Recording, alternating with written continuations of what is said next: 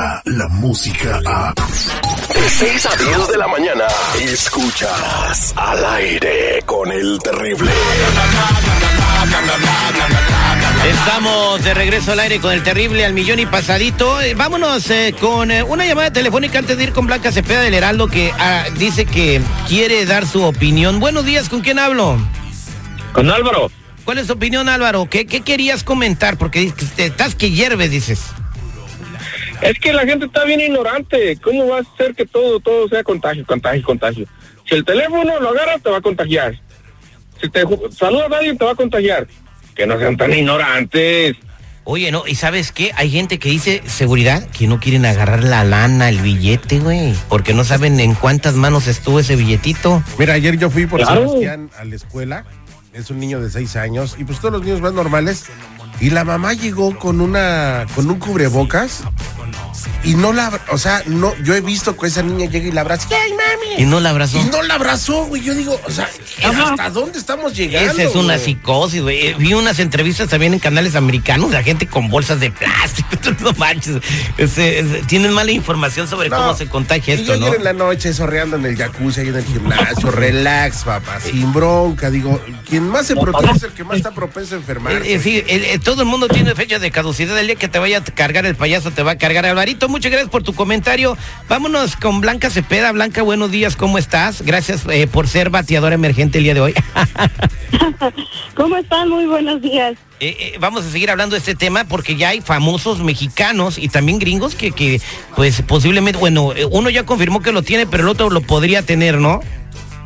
Pues sí, ¿qué les cuento? Bueno, ayer después del anuncio del presidente Donald Trump, la verdad es que también hay una psicosis, no solamente por el anuncio, por todo lo que está sucediendo alrededor del mundo, sino porque también el que llegue este virus a gente conocida, actores, por ejemplo, pues la verdad es como una referencia de, ay, casi, casi si ya les alcanzó a ellos, a nosotros también.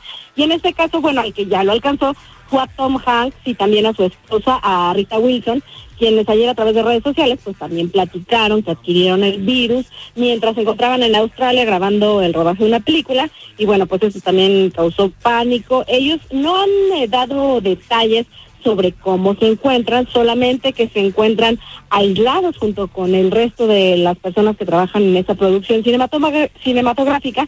Y bueno, pues, por supuesto, pues van a tener que detener esta filmación y van a seguir con los protocolos correspondientes, pero bien lo decías, es en, en- con personajes norteamericanos, pero aquí también en México hay alguien que está apanicadísimo con este asunto del coronavirus y él es eh, Gael García Bernal, quien en estas semanas está promocionando la película que él mismo dirige que se llama Emma y bueno, ¿qué ocurrió acá? Pues resulta que en una de estas conferencias de prensa que ofrece para dar detalles de este filme, pues le, le pidió a su gente de producción que le dijeran a la prensa que no se le acercaran, que no iba a saludar de mano, mucho menos de beso, por este asunto del coronavirus y que además eh, pidió muchísimas toallitas de estas para con cloro casi casi para limpiar las manos después de la presentación. ¿Cómo ven? Pues este, ya le pegaron la paranoia colectiva, ¿no? Digo, eh, Exactamente. Blanquita, Para no digo, es que el se, se vale, ¿no? Se vale. Se está digo, cuidando. Se está cuidando el compa, digo, hay quienes este, son muy extremosos, pero digo, se vale de que uno hasta cierto punto pase el ridículo y la crítica, ¿no? De que, ay, este güey, o sea, no me Está siendo responsable, entonces. Digo, Está- simple- es- imagínate que no tuviera. Está Eh, siendo responsable para no pasárselo a Toño, a Blanca, a Terry. Está, se está cuidando él y está cuidando a los demás, pero luego, luego, luego le ven el, el diente negro o buscan el arrocito negro en el costal, güey. O sea, ahí, Y ahí al ratito todos los de la televisión. Y lo vieron así. Y no quiso saludar a nadie. Así El gordo y la flaca. No, está hablando de, de todos, güey. De, pues todos tienen uno así. Ay, ay, ay. Por último, hijo de, de Eugenio Derbez sorprendido buscando morras en aplicación. ¿Qué pasó con eso, Blanqui? Eso no ocupan eso. Esos, esos recursos son para nosotros los pobres.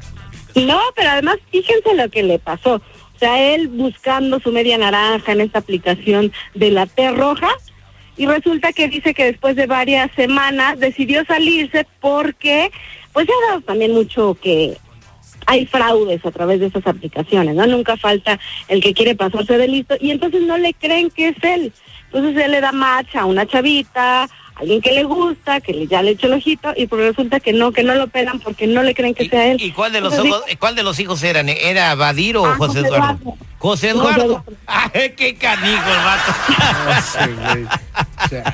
Es buena onda, creo que es el más cómico de, de todos los hijos de Derbez, ¿no? El que hace reír más, José Eduardo. Andaba en Tinder entonces buscando morra, pero porque, pero, mija, José Eduardo no está feo, ¿tú le dirías que sí? Pues no, no está feo, digo, para mí está muy chavito, pero no está feo. Aparte, yo sí me he topado, debo reconocer que alguna vez, en, eh, hace un- como dos años andaba en esa aplicación y sí me encontraba uno que otro famoso y sinceramente, sí, ay, será, no será. Mm, la tinderera. de La Blanquita. Tinderera, órale pues. ¿Cómo te llamabas en Tinder para buscarte? Espérate, güey. no, espérate. y a ver si hacemos match. Muchas gracias, Blanca Cepeda del Heraldo, por darnos la información deportiva el día de hoy. Bueno, otra vez. Beso. Fueron chismes. Espectáculo. güey. Te digo, así empieza el. Bueno, no quiero. Eh, En, en minutos, señores del aire, con el terrible, ¿cuáles son las consecuencias de buscar seguro médico eh, si no tienes documentos? Mucha gente trabaja en una compañía con su seguro, eh, ofrece los beneficios, los agarra, pero luego le va mal una reescucha, nos cuenta su odisea y busca ayuda porque ya no sabe qué hacer. Descarga la música a. Escuchas al aire con el terrible. De 6 a 10 de la mañana.